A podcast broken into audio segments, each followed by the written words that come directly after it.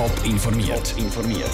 Das Radio Top Magazin mit Hintergrund, Meinungen und Einschätzungen mit dem Daniel Schmuck hier. Wie ein Autoräuber die Polizei zu Winterthur auf Trab gehalten hat und wieso sich immer mehr Leute nur noch via Facebook und Co. informieren. Das sind zwei von den Themen im Top informiert. Kurz vor dem Eis sind erste Meldungen gekommen von einem grossen Satz von der Polizei, der zur Wintertour läuft. Unter anderem war auch die Rede von Schüssen. Was genau passiert ist, hat zu dem Zeitpunkt aber niemand so genau gewusst. Vivian Sasso, du bist nach dieser Meldung ziemlich schnell ausgerückt und dann auch vor Ort. Gewesen. Wie war die Stimmung an der Töstalstrasse? Wo wir an der Töstalstrasse angekommen sind, ist der Verkehr schon umgeleitet worden und der 9er Bus hat nicht mehr fahren Der Tatort selber war gerade bei der Tamoil-Tankstelle.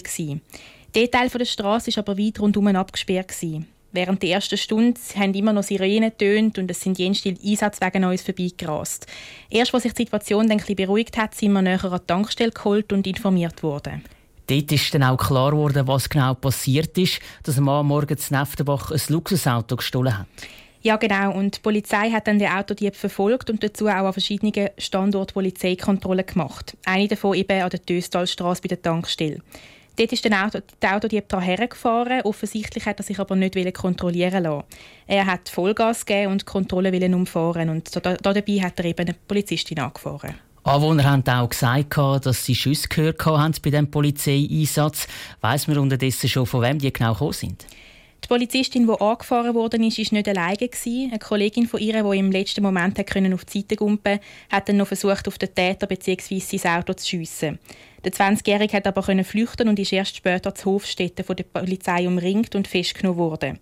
Wie schlimm es tatsächlich um die 39-Jährige steht, ist noch nicht klar. Aber sicher ist, dass es ein sehr brutaler Vorfall muss gewesen sein weil der Kommandant der Zürcher Kantonspolizei, Thomas Würgler, hat sehr betroffen gewirkt, als er vor den Medien gestanden ist.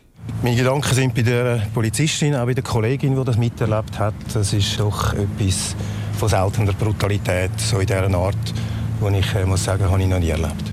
Die zweite Polizistin, die beim Vorfall dabei war, wird momentan psychologisch betreut. Danke für die Informationen, Vivien Sasso.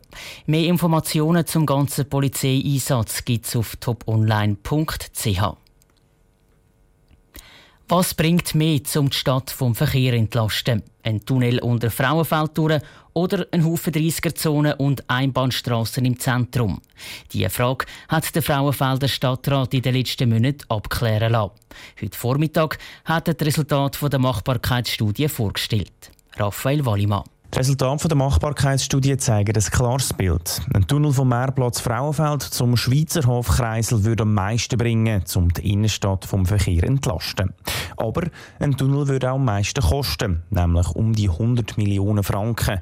Geld, das aus Sicht von Anders Stockholm, dem Stadtpräsident von Frauenfeld, gut investiert wäre. Man kann andere Lösungsansätze verfolgen. Sie haben nicht die gleiche Wirkung und das wird letztendlich die Fragestellung sein, die man wird diskutieren innerhalb der Stadt, welche Wirkung will man und wenn man eine höhere Wirkung will, muss man auch bereit sein, höhere Kosten mitzutragen. Aber auch wenn der Frauenfelder Stadtrat von der Tunnelvariante überzeugt ist, entschieden, ob tatsächlich ein Tunnel gebaut werden soll oder ob andere Massnahmen wie 30er-Zonen oder Einbahnstrassen umgesetzt werden, hat er noch nicht. Der Stadtrat wird das jetzt nochmal genau anschauen. Weil wenn die Stadt kein Geld vom Bund bekommen hat, dürfte es ein grosses Problem werden, den Tunnel zu zahlen, betont der Anders Stockholm. Es wäre sehr schwierig, wenn wir es nicht mit Bundesunterstützung müssten realisieren Dann ist der Kostenpunkt einfach nochmal 10, 15 Millionen höher für die Stadt allein. Und das ist ein Maß, das wir auch selber als Stadt erachten. Das ist ein sehr hohes Maß. Ob der Bund tatsächlich Geld an einen Tunnel unter Frauenfeld zahlen würde, ist im Moment noch völlig offen. Für das muss die Stadt zuerst ein klares Konzept ausschaffen. Und das wird der Stadtrat jetzt auch machen. Bis wenn das Konzept fertig ist, ist aber noch unklar. Der Beitrag von Raphael Wallimann. Entscheiden, wie das Zentrum von Frauenfeld vom Verkehr entlastet werden soll, kann der Stadtrat aber nicht allein. Sobald er sich für eine Variante entschieden hat, muss auch noch der Gemeinderat und das Stimmvolk von Frauenfeld sein Sagen geben.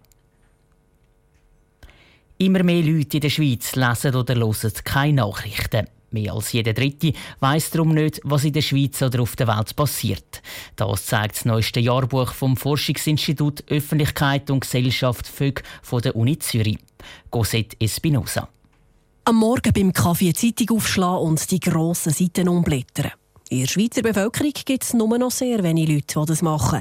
Immer häufiger wird am Morgen einfach das Handy in die Hand genommen und zuerst einmal Social Media durchgeforstet. Soziale Netzwerke sind für viele eine wichtige Informationsquelle geworden, erklärt der Marc Eisenegger, der Präsident vom VÖG. 70 Prozent nehmen News, Informationen über soziale Medien wahr, aber mehr im Sinne von, von einem Begleitmedium. Also soziale Medien sind nur für ganz wenige Leute der Hauptinformationskanal, aber so als Begleitplattform, Begleitmedium sehr, sehr verbreitet. Zu diesem Ergebnis kommt das Jahrbuch vor Qualität. Es wird vom Forschungsinstitut für Öffentlichkeit und Gesellschaft veröffentlicht. 70 Prozent der Bevölkerung nehmen Nachrichten also auf Social Media wahr und 36 Prozent sucht sich keine andere Informationsquellen. Die News-Deprivierten werden so Menschen genannt, erklärt Mark Eisenegger weiter. Soziale Medien die wichtigste Plattform ist, um überhaupt noch ein bisschen mit Informationen und News konfrontiert zu werden. Und da sehen wir, dass äh, die Leute äh, vor allem so emotionale Themen verfolgen. Also wenn irgendwo ein Anschlag passiert, ein Terroranschlag. Immer häufiger wird auch genannt, dass WhatsApp wichtig ist als Informationsquelle also dass einem Freunde oder Bekannte Nachrichten zuschicken. Das ist insofern ein Problem, dass man nicht weiss, welche Nachrichten die Menschen beschäftigen. Das ist eine private Kommunikation. Man kann nicht von außen reinschauen.